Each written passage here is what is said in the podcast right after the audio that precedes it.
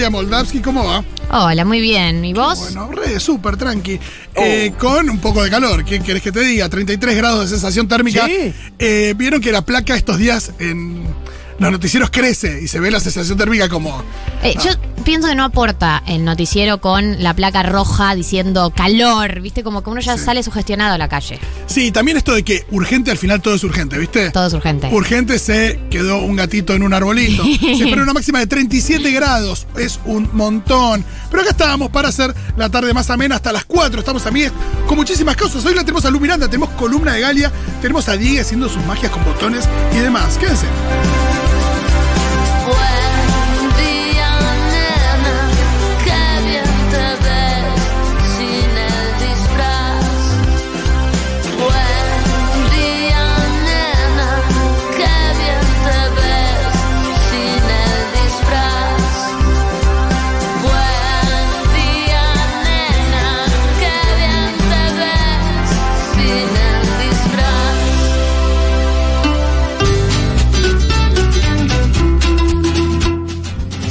¿No? Porque imagínate que ni siquiera pueden eh, discriminar bien a quién cobrarle lo que puede pagar y a quién no. Pero que de alguna manera puedan equilibrar, no sé, si vos tenés un vecino que está consumiendo al mango energía eléctrica de manera innecesaria, pues no, no sé, es un electrodependiente, Sí, por supuesto que no, pero. No, claro. eh, digo, de manera excesiva, bueno, que le puedan regular y decir, bueno, tenés no sé cuántos Bueno, pero gigawatts por mes. eh, Gigawatts son un montón, sabemos que son muchísimos. no es el mismo criterio, pero los cortes programados tienen un, por- un poco que ver con eso. Es como, bueno, eh, por ahí te estoy cortando la luz o la electricidad, pero te estoy avisando que de tal hora a tal hora, cosa que tengas un margen para prepararte para ese corte. No Sí. está mal. Es complicado porque uno dice, bueno, por ahí no está mal, es medio cortar así como con. O sea, dentro de las posibilidades que es que se corte masivamente y sin saber cuándo vuelve a una planificada, Sí, vos Galia sos muy chica, pero a mí me vienen las mal. 1989 vibes. claro. Eh, qué posta, ¿eh? Cortes programados. En un momento de la televisión empezaba a las 4 de la tarde, por ejemplo. Claro. Ay, Dios, qué angustia. Pero bueno, eh, claramente. Estamos mucho mejor trata- ahora, por suerte, Fito. Sí, se trata también de una situación excepcional, evidentemente. Tiene que ver con estas temperaturas. La semana que viene tendremos otros problemas, inundaciones, Claro. lo que sea. Incendios. bueno, claro que sí. Qué lindo. La qué linda la alegría con la que empezamos el programa de hoy. Bueno, pero vamos a hablar de lo que es lindo. El otro día mencionábamos esto de que eh, no está dentro de la currícula en las escuelas el, eh, la enseñanza de primeros auxilios. Decir que era PCR yo también. Es como que ya te salía de PCR, sí, RCP. Eh, en realidad PCR tiene que ver con algo de primeros auxilios que es paro cardiorrespiratorio. También. PCR. Sí, es un paro cardiorrespiratorio, pero RCP es la... Ah, RCP. Ah, ok, Esa ok, es la- viene de ahí. Pero No, en le realidad dieron no vuelta viene de seguro ahí. porque viene tipo en en inglés o no, algo no, así. no, son dos cosas diferentes. Ah, ok, listo. RCP no sé bien, eh, creo que es eh, reanimación. Hay que ver ahí. Seguro alguien en el WhatsApp nos va a Ya saber no lo decir. dirá por su- O. Google, Jorge Google me va a saber decir. 11 40 66 000. Reanimación cardiopulmonar. Ahí está. RCP. Y el otro es paro cardiorrespiratorio PCR. Bien. También PCR, bueno, es Pandemia y Ciencia por Resnick, el podcast que Futurock emitió durante gran parte de la pandemia. Ahora está. creo que Un podcast necesario, un podcast claro necesario. que sí. Eh, pero bueno, hablamos de la necesidad de eso como eh, materia dentro de la currícula de enseñanza, sobre todo también esto de pensar que son aprendizajes que uno va olvidando, porque no es que los eh, implementas en, en la vida cotidiana todo el tiempo, pero que estaría bueno también hacer actualizaciones y demás. Mucha gente estaba de acuerdo. Y yo en un momento dije algo como, bueno, al mismo tiempo, si no hay espacio en la currícula, bueno, hay cosas que se podrían correr también. Sí, hay que aclarar que esta es una sección en joda, irónica, porque hubo gente que se preocupó, que dijo, no, no van a sacar de la currícula estas cosas, nadie va a sacar nada. de la No, currícula. claro, quédense tranquilos. Eh, yo en un momento tiré, bueno, qué sé yo, la fotosíntesis, y es re importante, ¿verdad? La fotosíntesis. Y probablemente agarrás cualquiera de las cosas que están en la currícula y termine siendo importantes. Eh, uno piensa que yo, diagrama de sujeto y predicado. Bueno, sí, eh, yo estaba pensando. Separar en sílabas, ¿qué onda? Eh, a mí igual el, el análisis sintáctico me parece súper interesante, no sé por qué, pero Sí. siempre me pareció copado. Eh, recién estaba pensando qué cosa, digo, qué cosas de las que aprendí en el colegio me, me parecían prescindibles y cuando entré al secundario teníamos coro. Sí. Eh, y fueron, onda, tres clases eh, que te nivelaban. Y eh, la consigna era que un grupo tenía que cantar Si a jamba cucamen cuenco. Y otro grupo cantaba Si a jamba cucamen cuenco. Y yo pienso que esa experiencia no me aportó tanto a la vida. No, y hay algo tremendo ahí en esto de. A ver, canta un poquito. Sí. No, no, vos no servís. A ver, canta un poquito. Bueno, la nivelación Eh, es ah, terrible. canta un poquito. Cuando empiezan a decir, bueno, también para ubicar las voces y todo, pero eh, esto de. Empezás a cantar y dices, no, no, vos no servís. Tremendo, pero bueno. Y Eh, empiezan a dividirte en grupos y vos no sabes en qué grupo estás quedando, como que por intuición sentís que estás quedando con los que cantan mal, pero no estás seguro. Decís, y sí, en realidad somos los que tenemos como un, un soneto de algo. Hay no. muchísimo de eso en la escuela, pero bueno, antes les quiero pedir que nos escriban al 1140 66 000, 1140 66 000 y nos digan cuáles de esos aprendizajes de la escuela ustedes hubieran nada, preferido que no estuvieran y cambiarlo por alguna otra cuestión. O Ni cosas- hablar si les enseñaron eh, cosas horribles eh, de una religión muy represiva y demás, pero eso incluyanlo también. Que te, que te quedó como, esas cosas que aprendiste que te quedó como dato de color. Ubicás que no es que lo usas Exacto. en la vida cotidiana, sino que por ahí lo tirás en alguna conversación como un dato de color. No podés Yo te sé que es el integrarlo con los me otros. acuerdo, ese tipo de cosas. Con los otros conocimientos, claro, el diptongo. Recién hablabas de esto de separarte eh, por grupos y demás. Y creo que la preadolescencia y la adolescencia tiene demasiado de eso, quizás muchísimo. Bueno, el profesor sí. de gimnasia que dice ustedes con remera, ustedes sin remera, vos podés saltar, vos no podés saltar, vos eh, andate a tu casa quedate eh, jugando al Game Boy que no servís para nada. Eh, hay mucho esto de separar a los que sirven de los que no sirven en situaciones, ni hablar en el recreo. El pan y queso es ni más ni menos que eso, elegir por orden de aptitud para, bueno, en general jugar al fútbol, pero puede ser para otra cosa. Y, y para mí, en el mejor escenario te divide el profesor, eh, onda, ustedes para acá y ustedes para allá. Eh, el peor escenario es cuando eligen a uno para que elija el resto, ¿no? Cuando van eligiendo, eligen vos Pepito y vos Pepita, son los dos capitanes, cada uno va eligiendo uno y uno. Sí, y claro. cuando quedas última, eh, ahí eh, es una sensación de angustia, y desolación. Para mí debería estar prohibido ese sistema de armado de equipos. Totalmente. Bueno, también, eh, sí, la joda que el problema ahí también es el criterio. Hay un texto muy lindo de Dolina que habla de eso, que dice eh, instrucciones para elegir en un picado, que habla de la ceremonia del pan, queso, pan, queso y cómo eligen a los compañeros, y lo angustiante que es para el que eh, está siendo elegido. Y Dolina le pega una vuelta de tuerca muy hermosa cuando dice que en general se elige con un criterio choto, porque se elige con aptitudes, pero el que realmente entiende la situación sabe que es mejor elegir a tus amigos, a los que más querés, porque eh, con los amigos uno en general se desenvuelve mejor, está más cómodo y demás, y que de última poner que pierdas, pero es mejor eh, compartir la derrota con amigos que la victoria con algún extraño. Yo te juro que eso me. Ese, ese cuento hace poco me lo nombró mi padre, eh, porque. es muy de chabón, hay que Es decirlo. muy de chabón, hay que decirlo, pero me sirvió mucho porque eh, yo siempre jugué en equipos de fútbol con amigues Sí. y eh, hace un tiempo empecé a jugar un equipo de fútbol donde hay meritocracia, digamos, donde juega un, un subgrupo. Y yo no entendía cómo Sí. funcionaba. Y claro, después entendí que, que- que- que el criterio ese de prefiero perder con amigas, que es lo que hice toda mi vida. Toda mi vida jugué con amigas y perdí todo. Sí. Eh, era con lo que me había regido. Después descubrí que hay un mundo donde no, es como que, viste, hay algunos convocados, hay, hay ciertas aptitudes que cotizan, Sí, sí, ¿no? sí. Como. Heavy, heavy. Em, y eh, bueno, así que queremos que nos cuenten esto de eh, algunas materias o contenidos concretos. Ponen una materia, pues sí, bueno, evidentemente Claro. la materia por algo está. Claro, vas a ¿quién volar soy yo para descartar historia. una materia? Pero de repente decís, ¿sabes qué? Este tema de esta materia. ¿Vos, Galia, tenés pensado algo que digas. mm, Ojo, también tiene que ver con. A veces puede tener que ver con uno. Pero me parece que el desafío es pensar algún contenido que no le aporta mucho a nadie. A veces no es tanto por la- el contenido, sino por el profesor o la profesora que te toca en esa Por materia. supuesto, nada Eh, mejor que un profesor inspirador, el cine nos lo ha recontra demostrado. Yo tengo un. eh, Siempre me fue muy mal en geografía y tengo un recuerdo que me quedó que es que del desierto de Taclamacán se entra y no se sale. Eso es todo lo que me acuerdo de segundo año de geografía. Pero ¿por qué se entra y no se sale como, que, como que medio turbio. Como Mirá, que las gusta. condiciones no son de supervivencia del ser Pero yo humano. tampoco sé si es tan literal, porque por ejemplo, el impenetrable chaqueño. entiendo que impenetrable? se- eso. ¿Realmente? Preguntale al agronegocio. Em, algo estaba por decir y me estoy olvidando. Ya hay mensajes, yo te digo. Qué bueno. Eh, por ejemplo, acá nos dice eh, Ayelen, tuve mecanografía en el secundario, 2008, nada más al pedo. La profesora se tomó licencia y nunca más volvió. Directamente pasamos a usar esa hora para computación y aprender Excel. Claramente más útil. Besitos, la radio está re buena. Qué bueno, La mecanografía, buena. eso es re. Específico. Acá nos dicen la tabla periódica, cosa que odié. Por suerte, después me cambié humanidades. Tuvo, tuvo que venir Walter White para volver a flashear la química. Eh, a mí me cae simpática la tabla periódica, ¿sabes? Eh, Sí, porque hay hay, como una de- fórmula para aprendérsela, ¿no? Hay algo ahí, de- sí, mucha regla mnemotécnica también.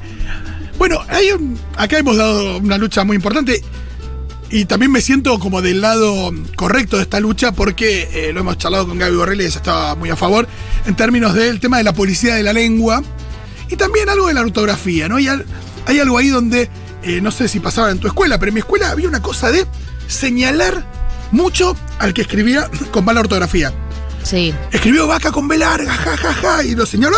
Pero no solo los compañeros, sino también eh, los profesores. Lo peor que podías hacer no era eh, decirle gordo de mierda a un compañero, era eh, escribir vaca con B larga. Sí, yo creo que hay, hay, O una- hay grupos sociales donde cotiza mucho más la ortografía que en otros, ¿no? Puede Como que hay- ser, hay, pero- sectores donde te, cri- te critican por la mala ortografía. Puede ser, pero hi- hist- históricamente me parece que se le da una bola increíble a la ortografía. Por ejemplo, mucho más bola. Aparte, pensemos que la ortografía en, en nuestro castellano, eh, nosotros no pronunciamos tan diferente la B larga de la B corta. No, obvio que no. La Z de la C y la S, como si puede suceder en España. bueno, el rol de la H. El rol de la hay, H. que, hay que hablar de. Deconstruyamos el rol de la Por H. supuesto, yo creo que hay que poner sobre la mesa todas estas cosas y discutirlas en lugar de señalar niños que no hacen más que decir, bueno, vaca. Lógico, te suena con la B, la, la B que sea. O aprender, o si nos ponemos de acuerdo, bueno, vamos a pronunciarla de otra manera, pero si la pronunciamos todos igual, ¿para qué una u otra vez? Sí. El problema me parece que arranca cuando se pierde la comprensión. Y ahí sí hay un flagelo, que es el flagelo de la puntuación. Que ahí sí me parece que es algo que no se le da tanto bola Claro, yo te iba a y que cuando a vos alguien te manda un mensaje, eh, che, Cambia- Galia, nos vemos hoy, y vos pones sí, no, dale. Sí, sí. coma, no, dale. ¿Dónde, qué haces? ¿Dónde No, está la es- coma? Falta es que un la punto. puntuación le da sentido a lo que estás diciendo. Y también eh, a mí me ordena mucho, como cuando leo algo, te ordena, te da cierta pausa.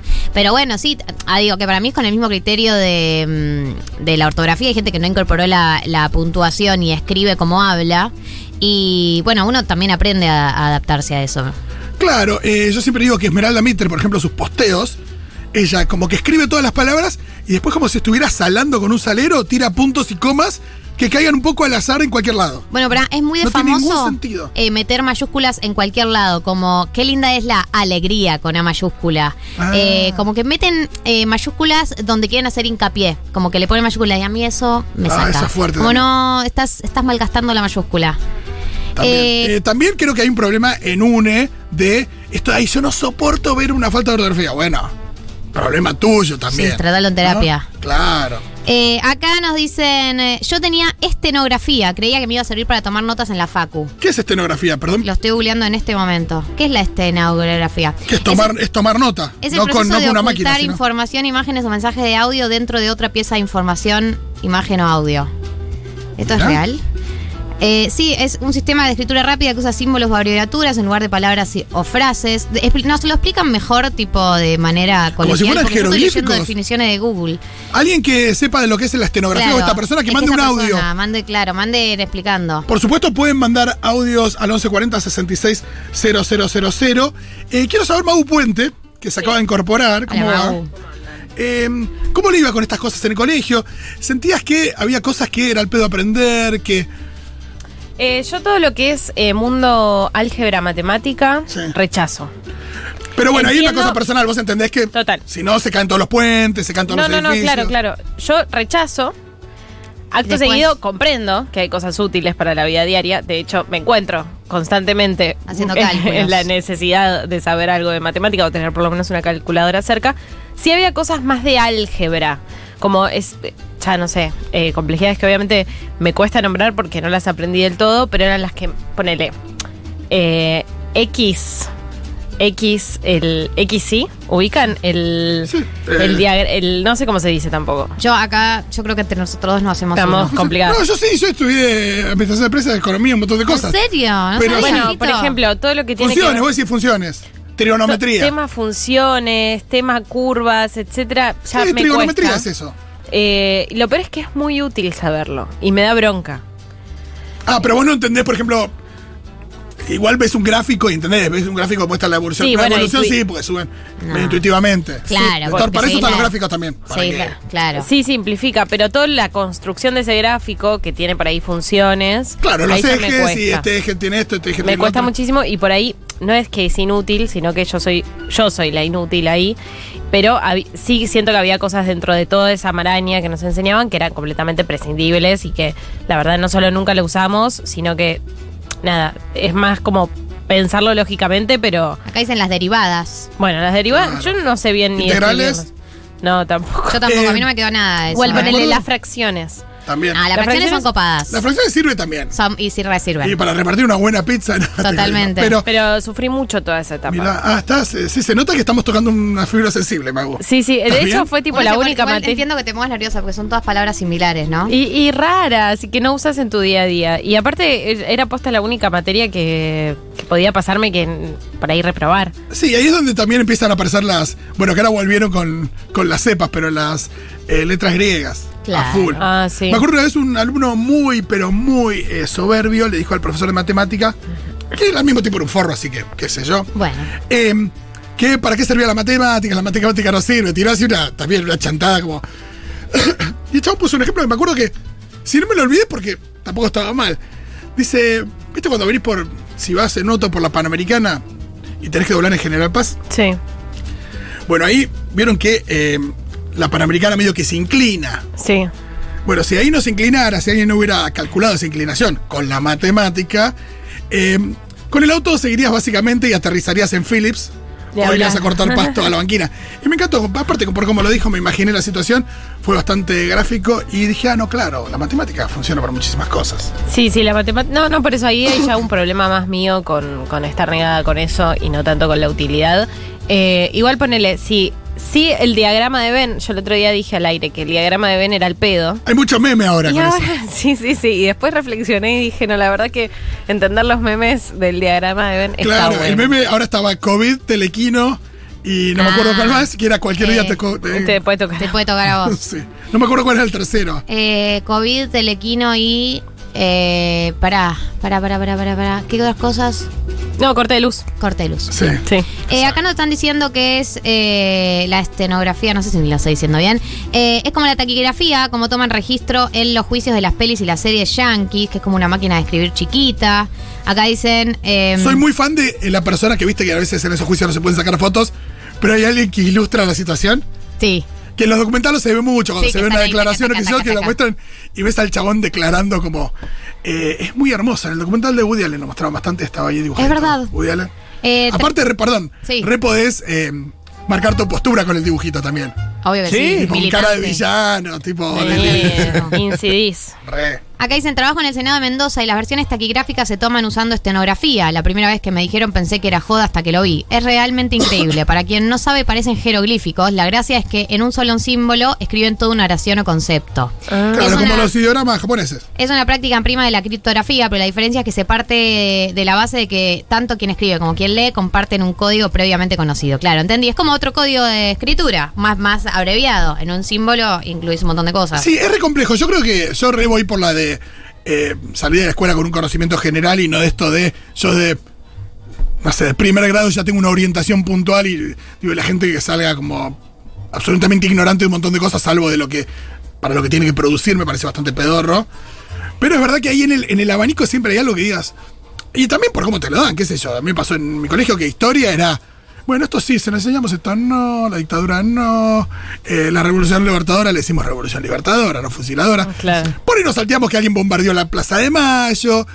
Y bueno, cosas que pasan en Obvio, sí, no. eh, hay, hay, puede, ser- puede haber materias que no son nada interesantes, pero te toca un eh, profesor copado, una profesora copada y de repente es un- una buena experiencia. Total.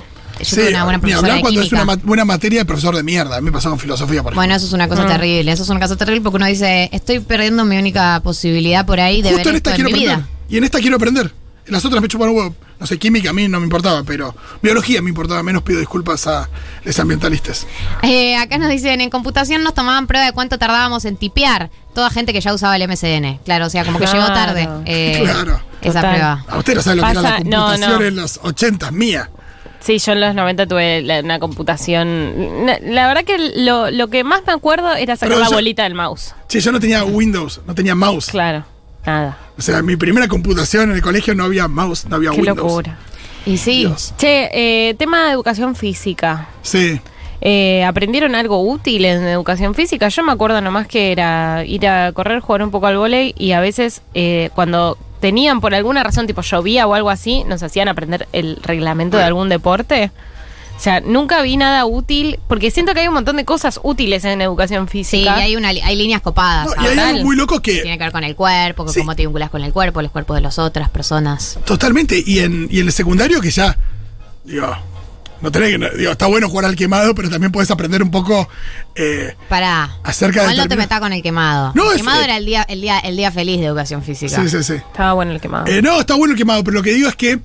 Como que educación física, por lo menos en mi escuela, nunca varió. Era como de, de sala 3 hasta quinto año era la misma lógica. Sí. Como que no es que decías, che, ahora sos un pibe que puede entender cómo funciona el cuerpo humano y que te sirve aprender, no sé, acerca de, No, de porque los músculos en- y el ejercicio. Y, Entiendo que, que no es el, el métier de la educación física enseñarte, no sé, justamente, Anatomía, sí. claro, anatomía. Eh, pero de repente está bueno que me enseñes eh, cómo elongar si me caminé un montón, o fui a correr o lo que sea, o respiración para cuando vas a hacer distintos tipos de actividad.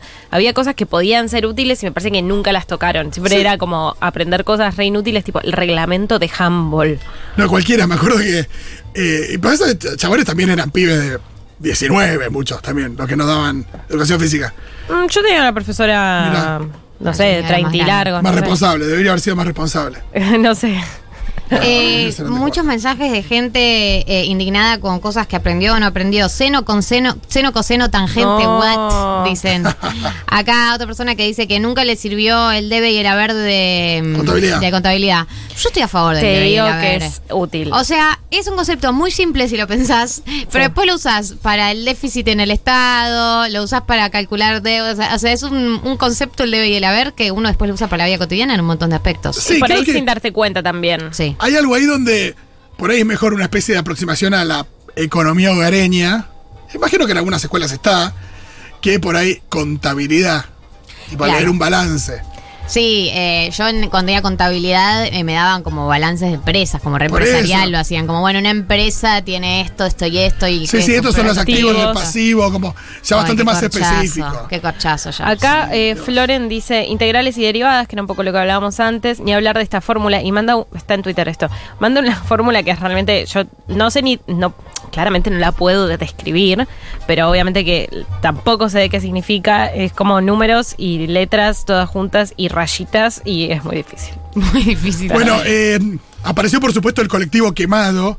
La gente es Por muy supuesto. fan. Aparte, el, el Yo Quemado tiene sigo- una películas más graciosas de la Eh, historia que es Dodgeball. A mí me gustaba mucho la, la versión del quemado que era, eh, que tenía un delegado. ¿Ubican? Es obvio, el delegado. Se llama delegado. Que era el último que quedaba, que era Sí. el que tenía que cubrir todos. Ay, me te juro, me emociona. Igual un nombre re horrible, delegado de delegado, Delegado. para otra que pero, sí, pero- bueno. pero uno puede elegir. Para mí había distintos tipos de delegados. Estaba el delegado que era bueno jugando al quemado. Y después había otro tipo de delegado que no se llamaba igual, que vos elegías sin decir quién era. Entonces de repente podías elegir a uno que en general no le iba bien, pero nadie esperaba que sea él. Había Claro. todo tipo de tácticas. Yo podría hablar mucho tiempo del quemado. ¿Eras delegada sí. vos? No solía ser delegada, la verdad. Nunca me destaqué en ningún. eh, Diego Vallejo sí, y se nota que eras habilidoso. Re delegado. Eh, nunca me destaqué en ningún deporte, pero era mediocre. Me iba a, mi- a mitad de, de juego en general, como duraba la mitad del partido. Claro, promedio. Sí, Yo siempre el chiste de, ah, bueno, es gordo, entonces es muy malo. Y eh, nada, combatiendo un poco el prejuicio y en general me gustaba y no me iba tan mal. Eh, Bueno. También es una especie de mancha venenosa, ¿viste? Esto de, no, no, él es peor, ¿viste? Cuando sos Bueno, es, es- que la, Durísimo. la escuela es muy cruel. La Es escuela es muy cruel. Eh, y además en el quemado sobre, también hay si, crueldad. sobre todo si alguien como Galia te hacía bullying. Bueno, bueno. Digo, me agarran. eh, yo siento que esta temporada de verano puede volver a surgir esto. Y una allanemos. expresa de sus palabras. No, perdón. Fue una etapa y después fui fue muy, graciosa esa, fue muy graciosa esa acusación. Está bien, eh, yo me hago cargo, yo me hago cargo, pero la gente cambia. Sí, no, Reinserción, está, y quedó reinserción claro y- en la sociedad. es más, hablaste con la persona, ya lo hablamos el otro día, hablaste con la persona. Eh, no, pero que quiero decir algo del quemado, cambiando de tema. Dale, muy bien. Eh, que también hay mucha saña en el quemado porque hay gente que tira, te tira el pelotazo con saña porque sabe que sos flojo, sos floja y te la tiran con saña y eso también es muy feo. Ah, Sí, sí, sí, es sí, feo. Yo tengo total. muchas cosas no resueltas. Es con que hay, quemado. hay mucha posibilidad de ejercer la violencia que uno tiene contenida quizás en esas instancias del deporte. Acá nos dicen quemado, matasapo se llama. ¿Qué? Mata- Bueno, sabía. se adivinó cuál era, evidentemente también se le dice quemado, porque. Yo creo que es popularmente conocido como quemado, puede tener otras variaciones en escuelas o ciudades o lo que sea, pero creo que es popularmente conocido como quemado. Eh, Acá sí, nos dicen sí. que eh, todo conocimiento es útil, claro que sí. El problema es que está fuera de contexto, una especie de alineación del aprendizaje. Si lo, explicar- si lo explicaran aplicado a algo real, seguramente sería más interesante y se aprendería mejor. Ahí, por ahí pasa todo, y también está esto de. eh, en algunos casos pereza, en otros casos porque, no sé, tendrá que ver alguien que es docente por ahí lo tiene mucho más claro, pero a veces hay una cosa de aprendete esto de memoria, repetímelo y ya está. Por lo menos en la escuela era muy así. Eh, probablemente no, nada, por ahí no hay recursos o lo que sea. En mi escuela justamente sí lo sabía, pero eh, también está eso, ¿no? El de repetir cosas eh, de memoria era muy angustiante. Eh, Imagino sí, que eso ya nos hizo cambió. mucho daño. No, para mí hay materias que solo puedes aprenderlas de memoria, que sigue siendo así. Sí.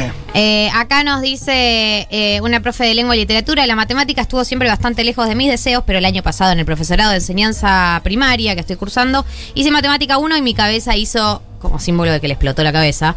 Ojo con el paradigma de la utilidad. La matemática y otras disciplinas también se enseñan y aprenden porque son parte del patrimonio de la cultura y tenemos derecho a acceder a él. Y la escuela, obligación de enseñarla. No, la joda es que el patrimonio de la cultura es muy amplio. Claro, También te pueden enseñar, de la eh, cultura. digo, no sé, acerca del trap, qué sé yo. Eh, para ello quiero decir algo. Acá hay una persona que dice que el quemado es muy criticado desde la educación popular por ser eliminatorio de quienes no tienen la destreza para jugarlo. No es inclusivo y de hecho, este dato es increíble, hubo torneos de quemado en la última dictadura. Bueno, yo no sabía que tenía Ah, tanto. mirá. ¿Qué hizo el quemado durante la dictadura? Claro, siento que me tengo que cancelar. Eh, mirá qué interesante, ¿no? Está re bueno Está pensarlo. bueno pensarlo. es verdad que era. Pasa que todos los deportes tienen un poco fue, eso. Claro, todas la- las competencias. Yo me acuerdo uno algo. que era. Yo me acuerdo uno que teníamos que le decían el cross country.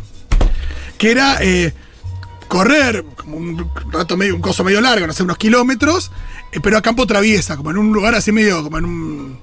no sé, en un lugar amplio, así, no sé, íbamos a, no sé, General Rodríguez, a un campo, Sí. y ibas, eh, era medio una paja, tenías que saltar un arroyito, era medio, no sé dónde lo sacaron. Em, Medio el capítulo de Los Simpsons. Puede ser. Y yo me acuerdo que yo era muy poco rebelde en el colegio, en general me, me iba muy bien, pero tenía así como mi- mis cosas en las que me plantaba, qué sé yo, tenía margen porque al final era como de lo mejorcito de la clase, qué sé yo, entonces eh, sentía que tenía margen para plantarme en algunas. Sí. Era una especie de escape que tenía para no explotar de la responsabilidad. Y me acuerdo que en uno de esos cosos dije, no, ¿saben qué? Yo no, no.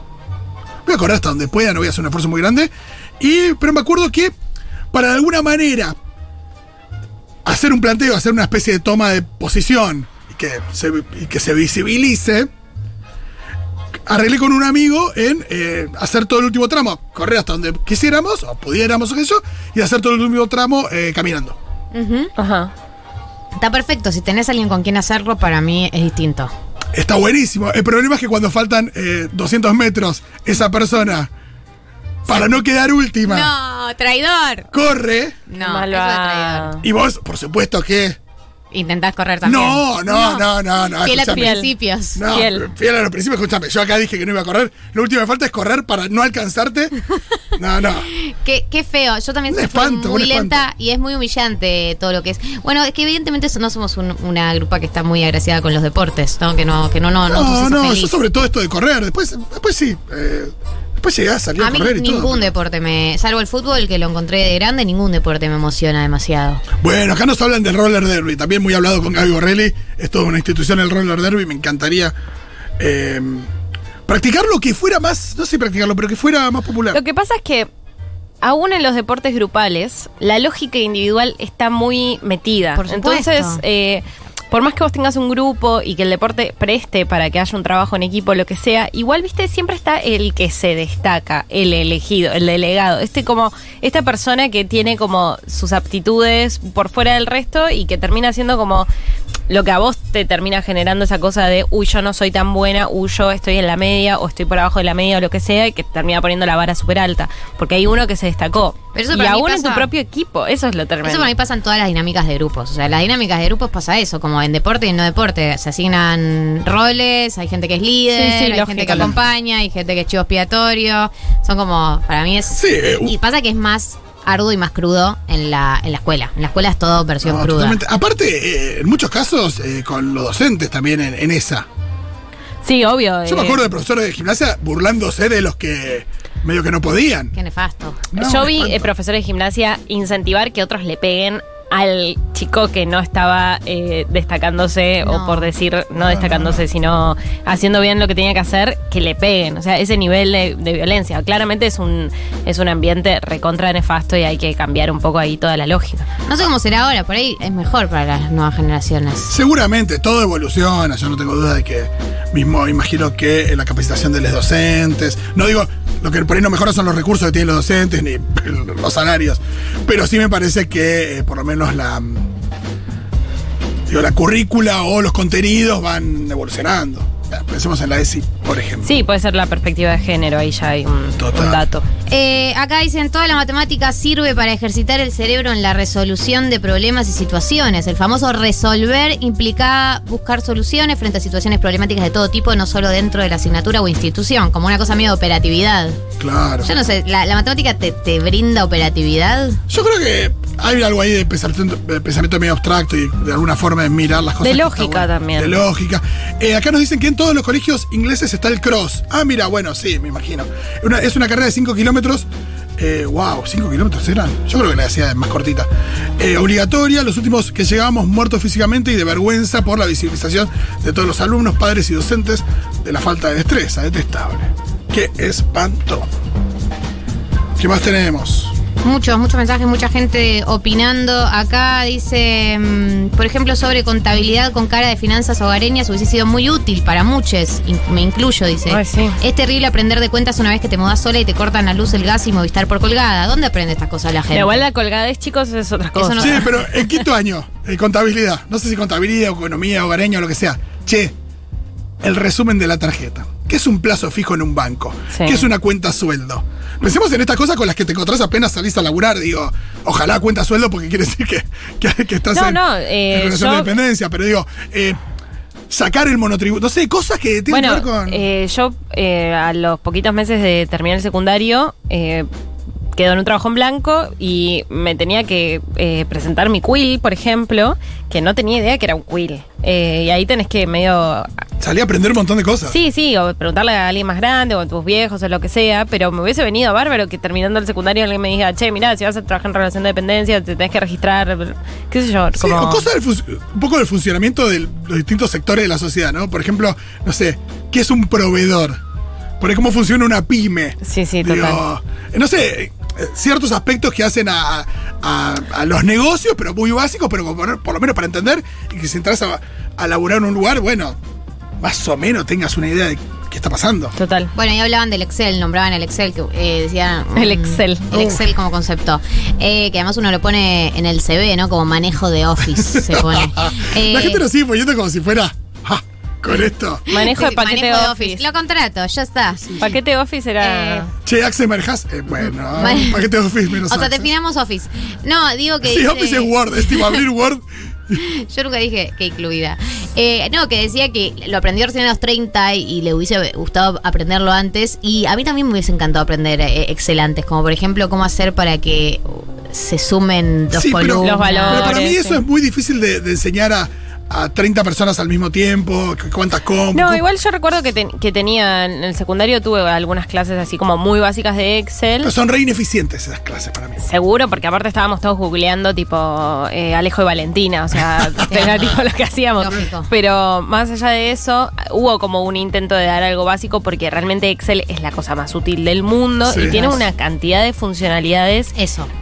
enormes y que te que posta que te sirven para muchas cosas de Sí, tu yo las vida. Aprendí todas en el laburo.